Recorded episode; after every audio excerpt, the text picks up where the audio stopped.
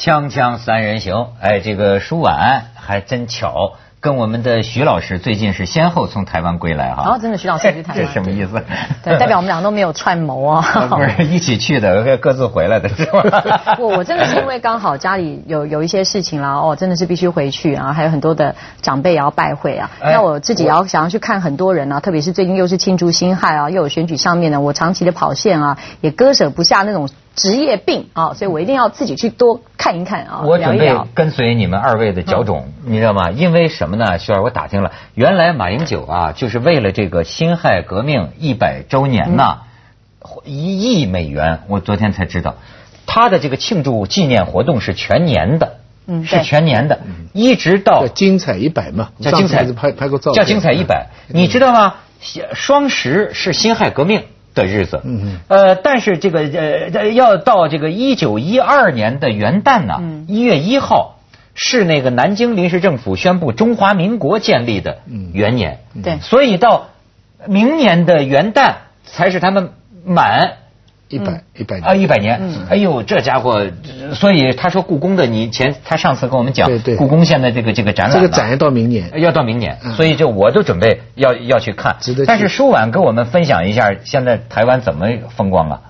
哎，其实就是我这次回去，我也觉得说这次的宣传呢，真的好像轰炸机一样哦，就是因为我这次跑了还蛮多个县份的，嗯，你到每一个县份，你只要车是开在主要的大马路上啊，到处都可以看到那个有关于辛亥百年庆祝的一些招牌。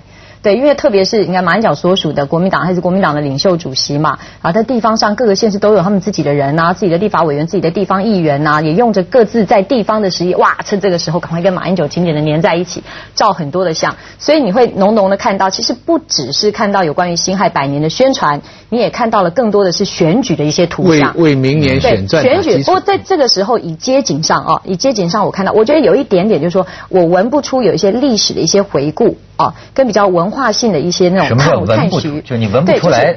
对，因为因为我只看到这个字，还有看到一些要选举的一些人，哦。但是呢，它的更深层的意义可能要你去参加一些实际的活动。但是在很多的观光点上都有很多的手册啊。然后我们发现，它这一整年来，它不只设计了一些我们看得到的一些活动，还有很多软式的规划。就各地小到一些地方的文化中心，都有许多呃文化艺文活动的一些配合啊，琳琅满目。然后甚至呢，呃，马英九爱用的脸书啊，飞逼上呢也常常三不五时。他们的 Facebook，我们叫脸书啊，脸书。对呀，Face 就是脸嘛。啊，他也真是靠脸吃饭的。就让你鼓励你去消费之后满多少钱呢？鼓励你拿着这个点数去上网按一个赞呐，你就可以参加抽奖哇，很多事情啊啊，都搞得像个综艺节目，我总觉得 是。对对，他那个十月十号晚上到台中的那个大型的演出，也是一个摇滚音乐剧。剧对，而且你知道，我就是我就觉得啊，这个台湾人是我们的好朋友哈，所以我也觉得他确实很有意思的这么一种人。他现在啊，对于这个国家的这个认识啊，真的是谁很多人跟很多人都不一样。你这样搞活动，所以他们也有人说啊，说有些党派讲起这个所谓的中华民国啊，他暧昧，他有他有存在一种不知道怎么讲，是高调的讲。还是低调的讲，是模模糊糊的说。你比如说，有些人就较劲，有个叫是不是叫刘家昌的？对，刘家昌呢有过一个歌，大概是就是叫《中华民国颂》之类的歌。好，他们要搞这个一百年的这个活动啊，就让他去唱。嗯，呃，刘家昌就说好，但是临临头去了呢，一听就不去，因为主办单位跟他讲啊，说台湾建国一百年。嗯，刘家昌一听就恼了，什么意思？那那台湾建国了吗？啊，那应该是中华民国，因为刘家昌是信中华民国的，对，你明白吗？所以，哎，你觉得很好玩？徐徐徐老师前一阵去有什么感受？我对政治倒没有什么特别大的感触，我就是觉得从内地的角度来讲，我觉得台湾有，我真的感慨这个两千多万人呢，这个能量很大。嗯，其实他就一个北京这样的人，就是北京的人口这么多，整个台湾啊。尤其是我我的范围就在台北，台北就两百多万人，等于北京一个区。你仔细去统计，可能就是朝阳区或者宣武区。没有宣武区了，北京啊，没有宣武区了，就是东城区、西城区了。算西城区吧，等于北京的一个区。嗯。可是它所产生的文化影响，在整个大中华圈，嗯，在不不。不仅是只是对大陆，也对香港，也对全中全世界的华人嗯所产生这个文化影响。台北的文化，可能在台北的人自己不觉得，嗯，了不起啊，了不起，两两百万人。我随便举个例子哈，有一个东西，我我我不去我不去讲那些什么坦克啊、飞机啊，也不讲那些跳伞员掉到树上啊，那那些都大陆的人跑去，现在他们叫陆客嘛，嗯，很多人去观看，一看你要是比大楼啊、比阅兵啊，那台湾没得讲。可是有一样东西，我跑在那里，我就说大陆谁跑出来说你有比他好的，我就真的说不上。你比方去敦南成品夜店，嗯。啊，诚品书店，书店，他一个书店。星期我上次不是有几张照片吗？嗯，你没放吗？半夜星期六晚上十二点，嗯，你说星期六晚上十二点那是周末，那是在大陆那只有 disco 才非常火爆的地方，嗯，可是他这个书店排队排的很长，青年男女都在那里买书。第一，他的书好，这个整个书店布置好，这个不去讲它。然后里边的人啊，时髦啊。靓女也多啊，嗯，而且也不是一个社交场合。他们到成品去找对象，呃，倒倒也是是是。吗？我看看也不是，是是是。吗？哎呀，是是，我有的台 我有的台湾朋友，每天夜里都去。没有，这是部分啊，有一两点。可是我还特别观察了，我在那里转，我想这个周末晚上这么多靓女，很多人打扮的那么性感。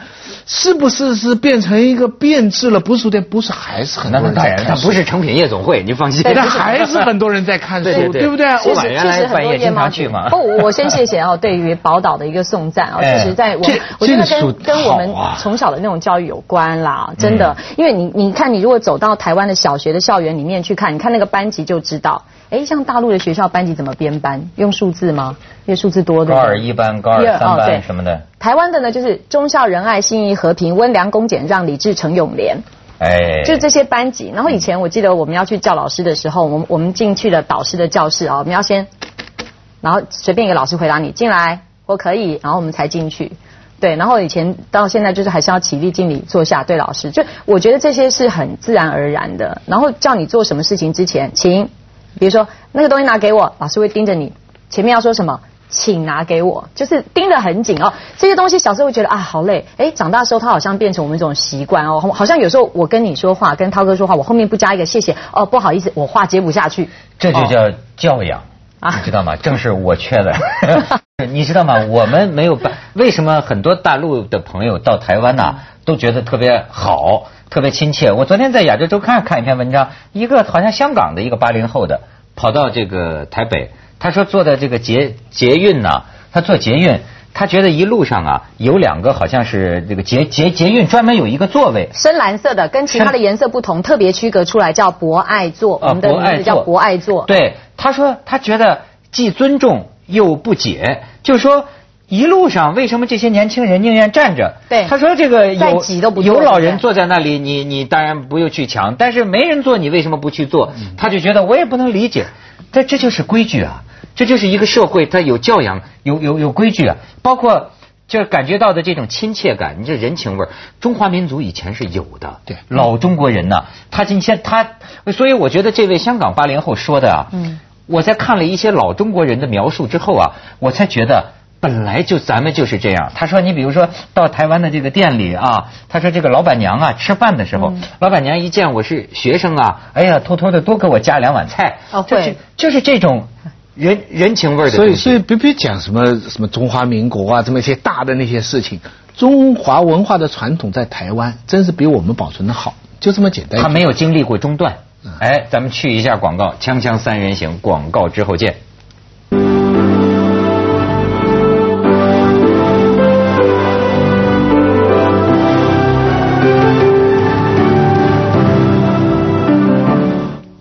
其实啊，我现在的觉得你在台湾呢，包括台北，按说是是城市里哈，咱们现在觉得城市里的人都很油滑，是吧？嗯。我觉得也可能台北的朋友呢，自己心里也门儿清啊。但是呢，毕竟人家人与人之间的交往啊，我觉得比我们有一种淳朴，还有个基本的善意吧。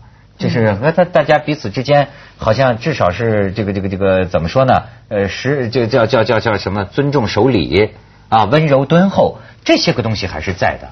嗯，当然，偶尔其实看了社会新闻，如果常盯在负面的部分哦，其实负面有时候扩散开来，它可能只是一个少数的一些现象。如果只看那些，当然觉得哎呀好可怕。你看电视就觉得很可怕，对，一点事情整天惨剧连天。台湾的媒体确实某种程度比较嗜血哦，他们觉得一些比较情绪性、刺激情绪性的东西，如果它放在凸显的位置，我们就会以为是这样，但实际上呢？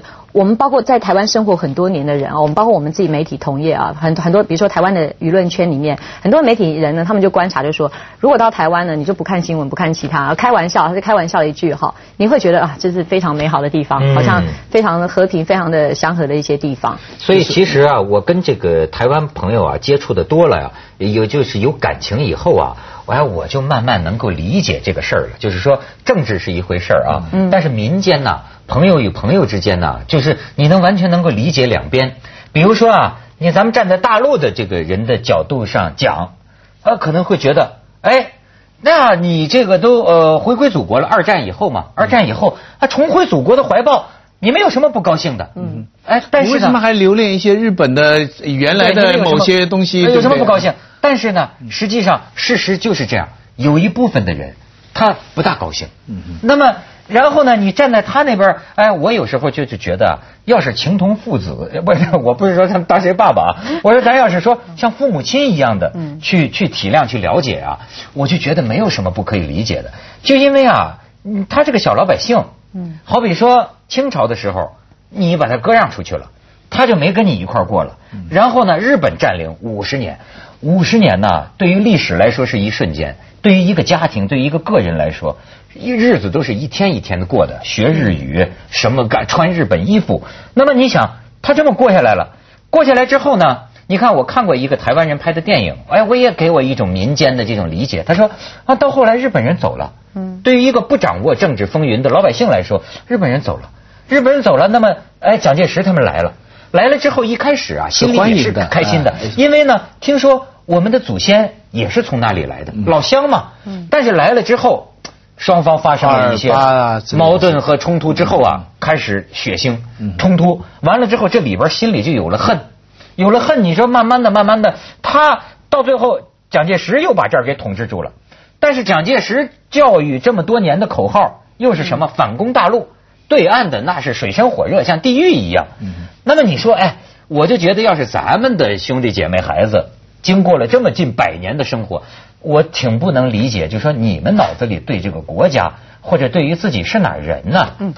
到底是怎么个看法？这这有一个阶段哈，比如说我刚刚提到我小时候的教育，对不对？我们确实呢，所有教的，包括唱的歌等等之类的，我们我们以前还有军歌教唱，唱的都是思念大中华，就是都是跟中国，所以那个时候大声的讲，呃，把这个呃认为中国这两个字啊，中国这两个字的主体性、集中性跟向往性是非常的强烈的。然后后来到了民进党，确实从民进党开始之后，大家开始。呃，模糊了，然后甚至呢，国民党这边在输了之后，他们怕输，开始对于原本传统的这个意识符号，也不太敢大声说了哈。反正自己以前对以前我们说双十活动在办的时候，家家户户张灯结彩。高挂旗帜，一片红色，多么的欢欣鼓舞。但现在曾几何时，那旗子都被放在很暧昧的地方，似乎要在特定的节日才敢拿出来。啊！但是我们一直看，从两千年一直进步到两千零八，又做了一次政党轮替，然后到现在又要准备挑战二零一二喽。民进党的蔡英文很难得，他在双十活动的当天，他自己到南部台南嘛，哦，台南参加这个活动。我我我非常诧异，我耳朵边听到的就是现在很多人啊，比如说我们内地朋友看的，可能认为在台湾来讲是所谓的国歌。嗯。第一句是什么？是三民主义无党所宗。那这个是以前民进党完全是打这首歌的，然后甚至原本学校都要唱，小学要唱这种歌。民进党执政的时候，他唱什么歌呢？没有不唱啊，他就是不唱这个歌，而且完全不唱嘛。对，民进党不唱就喊。对，他觉得这个 民主义舞蹈所宗。他这个因为他这个党呢，他这个党他就觉得是国民党是指的两蒋，所以我在我们就我们那时候媒体就开玩笑的猜说，他可能前面几句都没有唱，他可能一直到树叶匪械啊，知耳朵是树叶匪械之后那个努力的那种前瞻性，他可能才唱。不过某种程度也是一一种发现，说你看这个社会的潮流，而孙文之前之前就讲过，他就说这个世界的潮流呢，是你不能不去看到它在变动的，你必须要顺着它的，否则只会给自己带来更大的一些辛苦啊。代表你看，现在民进党也在内部做一些发酵，他们也看到了。呃，台湾两个字，你你在本土内的运用，你如果过多把它做政治化、权谋的一些操作，可能在国际的舞台上会多所碰撞。哎，你是说哈，我所以我就发现啊，要不说这个文学上也讲究同情之了解嘛，其实很多时候人跟人之间呢，people to people 之间呢，少这个东西。就是说，你看啊，大陆人没有经历过国家认同、身份认同的困惑的人，我认为你很难理解。经历过这个困惑的人，就是这个，包括香港也是，原来英国的殖民地，突然间啊回归祖国了。那么他实际他需要他需要这么一个头脑有错位。你包括民进党，你就看出这个错位。他为了搞选举要选票嘛，原来他选举他就说中华民国所谓的中华民国啊，中华民国是流亡政府，他一直这么说嘛。但是现在你看蔡英文，我注意到最新又说中华民国就是台湾，你看。就他们也在不就就我觉得这个地方很难搞清楚。嗯，但是吗？我我有个心情就是说，其实大部分你看，从五都选举中间选票之所以把这个板块迅速扩张到这么大，哦，让大家所有蓝绿的政客都吓到我抓不出这个取向的时候，就可以理解到，其实一般的台湾百姓哦，真的想法很简单。大家都只是有一份安定的工作，很好的一些生活。其实有的，我现在就理解，我跟两头的人都熟，不是我是大陆人了，但是跟台湾人，他这这个也交往的 有有有感情了以后啊，我真的就觉得有些问题是很难解的。就历史上有些问题，当你站在两头都了解的时候啊，你就觉得这个事情很难办。哎，咱们只有去广告，锵锵三人行，广告之后见。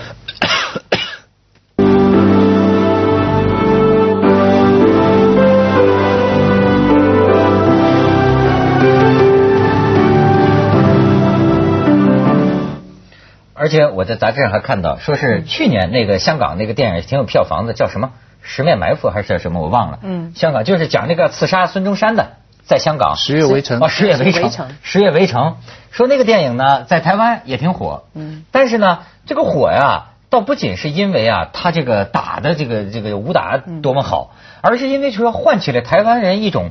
这个似明白非明白，或者又遥远了的一个回忆，说哦，原来孙中山呐，嗯，孙中山是当年的国父啊，嗯，对吧？哎，又唤起了他们那种那种回忆，嗯，哎，我觉得这个孙对孙中山，你们的了解比我们多吗？我我。哎，我我这样就步入年纪啊，其实我也是属于年轻的一代 那当然，对，确就是确实，我们的教育里面，当然呢，我们对他是，我们以前唱了非常多的歌，国父纪念歌，我们国父首创革命，革命血如花那种之类的，一定都要唱的啊。然后呢，包括了呃那个旗帜怎么的诞生，他的革命啊，包括黄，所以我们对黄花岗七十二烈士是非常有感情的。出差曾经有机会，我还特别去看广州那儿。对，然后在这一点上，还有早期台湾许多的电影的拍摄。